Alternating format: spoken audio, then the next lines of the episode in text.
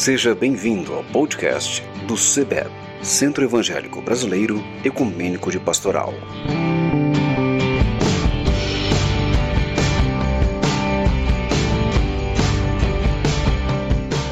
Nesses tempos de pandemia, muitas igrejas tiveram que fechar suas portas e reinventar seu modo de culto, de vida e de ação.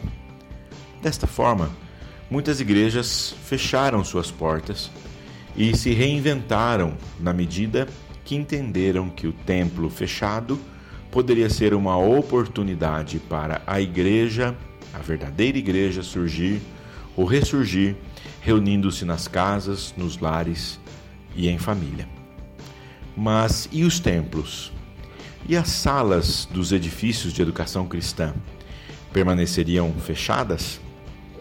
A igreja verdadeira não teria uma ação necessária neste mundo em que vivemos?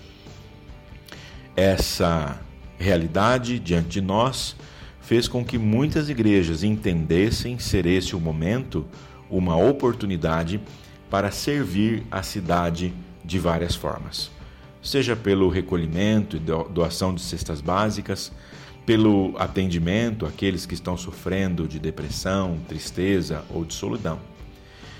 A experiência nossa aqui em Americana foi a de enfrentar este momento, abrindo as portas do nosso templo, da nossa sala, das salas do edifício de educação cristã e de nosso salão social, cozinha e banheiros para servir de abrigo para moradores, para pessoas em situação de rua.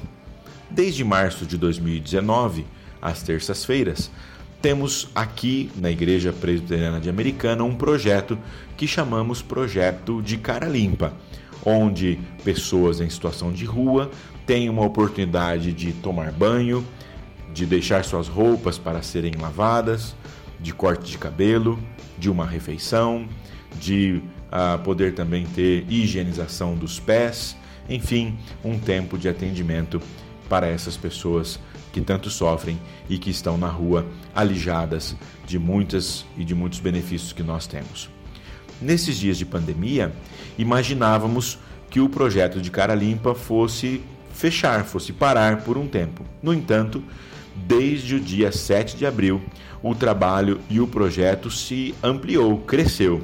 E agora, então, desde 7 de abril, abrimos nossa igreja para pessoas em situação de rua serem abrigados aqui em nosso edifício de educação cristã, onde eles têm cinco refeições por dia, corte de cabelo, atendimento psicológico, social, jurídico e espiritual. Já passaram por aqui, desde o dia 7, mais de 240 pessoas, que, dentre eles, alguns voltaram para o convívio da sua casa depois de passarem por um tempo de atendimento, outros estão aqui aguardando para que possam procurar novamente um emprego, a família, um tempo de reflexão. Estamos nesse momento com 60, em torno de 50, 60 pessoas abrigadas em nossas salas, que estão aqui sendo atendidos, transformados e tendo a oportunidade de receber atenção e carinho. Em nossa mente, sempre temos textos da Escritura que nos falam da justiça social, do pobre, do indigente, do que sofre e do pequeno.